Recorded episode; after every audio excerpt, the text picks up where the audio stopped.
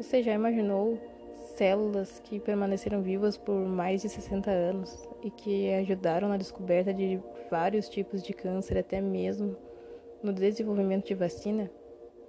Meu nome é Catiele Freitas e no podcast de hoje irei contar a história de Henrietta Lex e suas células imortais. Henrietta era uma mulher negra, americana, mãe de cinco filhos que aos 31 anos foi diagnosticada com um tumor maligno no útero. E o ano era de 1951 e naquela época não havia muitos tratamentos eficientes para a doença e os hospitais diferenciavam as alas para atendimento de pessoas brancas e negras. Ela recebeu tratamento médico, mas pouco tempo depois faleceu em decorrência da doença. Durante o tratamento de Henrietta, foi coletado amostras através de biópsia, né? Uh, e essas amostras foram enviadas para o laboratório de tecido do Dr. George Guy.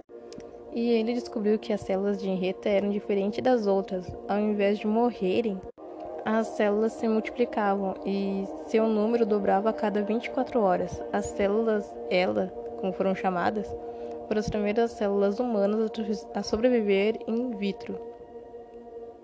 As linhagens das células são muitas vezes nomeadas em homenagem à pessoa que elas foram originalmente derivadas, né? Ela, como foi chamada, vem de duas primeiras letras do nome e, sobrenome, Henrietta Lex, ela. Há mais de 60 anos, as células ela são utilizadas para o estudo da biologia humana e consideradas uma ferramenta indispensável até os dias de hoje. Sua aplicação possibilitou a pesquisa sobre a natureza de diversos tipos de câncer, o desenvolvimento de vacinas, o mapeamento de genes e o tratamento de doenças e o mecanismo uh, envolvendo por trás delas. As células ELA também foram fundamentais no estudo da tuberculose, do, HP, do HIV e do papilomavírus humano. Uh, e para o desenvolvimento de novos medicamentos, sem riscar a vida de pacientes, é preciso entender como a doença se desenvolve e de que maneira isso pode afetar as células. E assim, para repetir experimentos e comparar o resultado dos estudos, é necessário criar grupos enormes de células idênticas, capazes de se duplicarem fidedignamente por anos. Como as células normais têm uma morte rápida, fora do organismo, os resultados precisariam ficar prontos antes que a cultura de células morresse.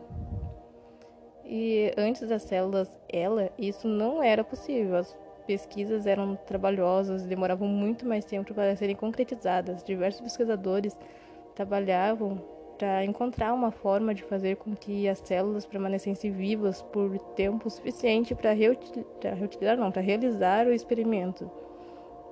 Afinal, passava-se muito mais tempo tentando manter a célula viva do que efetivamente realizando o procedimento. E esse era o objetivo do Dr. George Guy naquela época, né?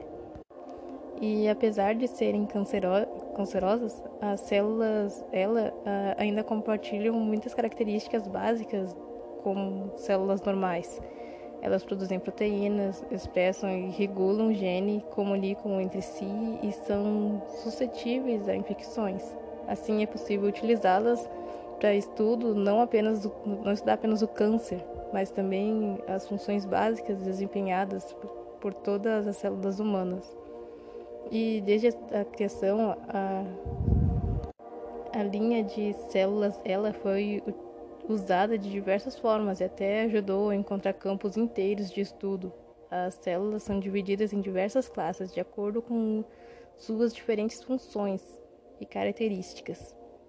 A principal diferença entre as células normais e células cancerígenas é o controle de crescimento. Todas as células normais sofrem os efeitos do envelhecimento ao longo do tempo, conhecido como senescência celular. A capacidade das células normais de fazer novas células é controlada rigorosamente por diversos mecanismos e o processo biológico. Isso significa que, eventualmente, as células são incapazes de se replicar e morrem. E é o que chamamos de morte celular programada, apoptose ou até mesmo suicídio celular.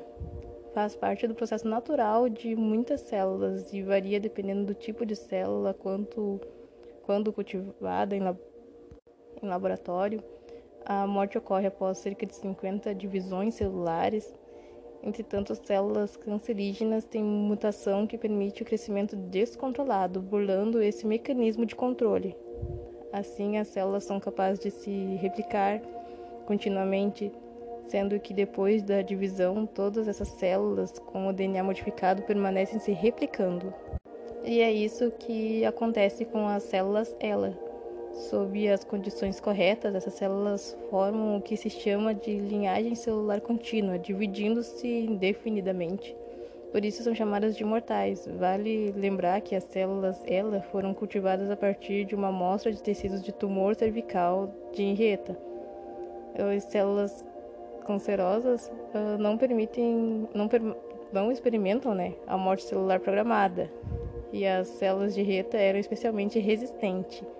Além de se replicar de uma maneira anormal, muito rápido, uh, dessa forma, depois de mais de 60 anos, ela continua a se replicar, existindo bilhões e bilhões de células espalhadas por laboratórios de todo o mundo.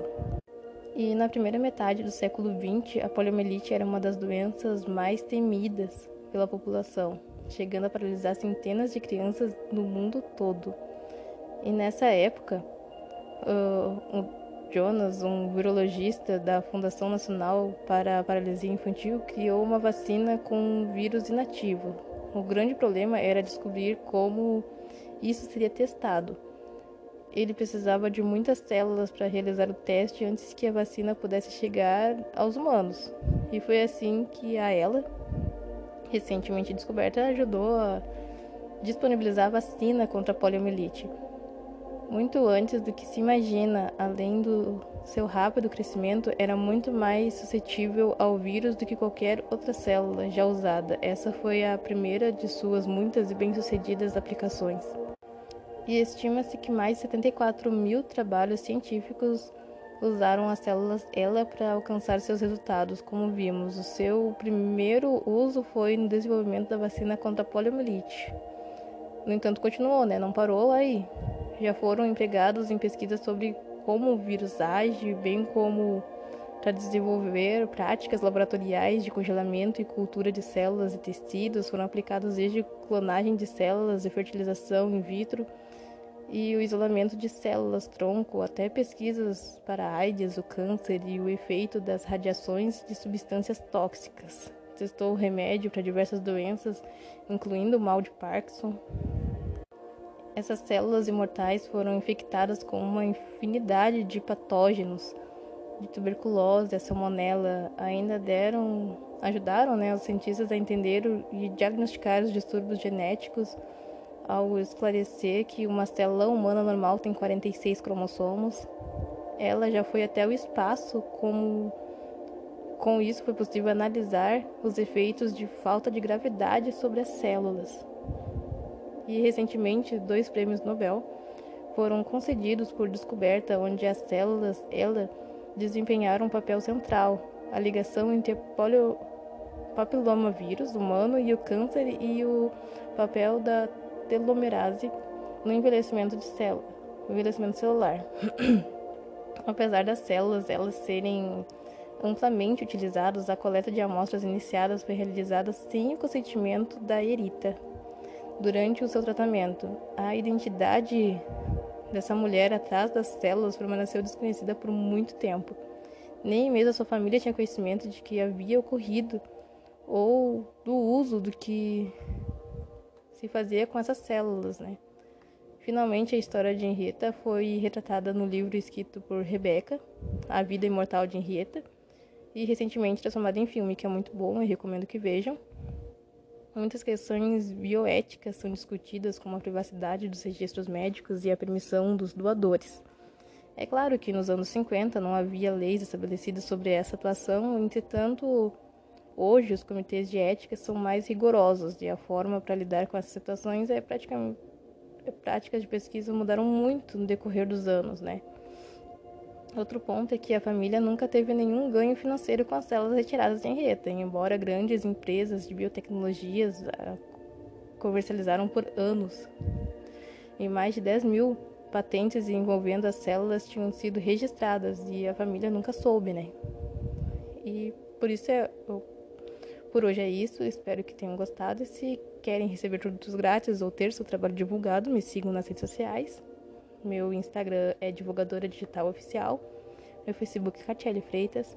Meu TikTok é Catiele Underline Freitas. Meu canal no YouTube é Produtos Grátis. Me sigam para mais conteúdos.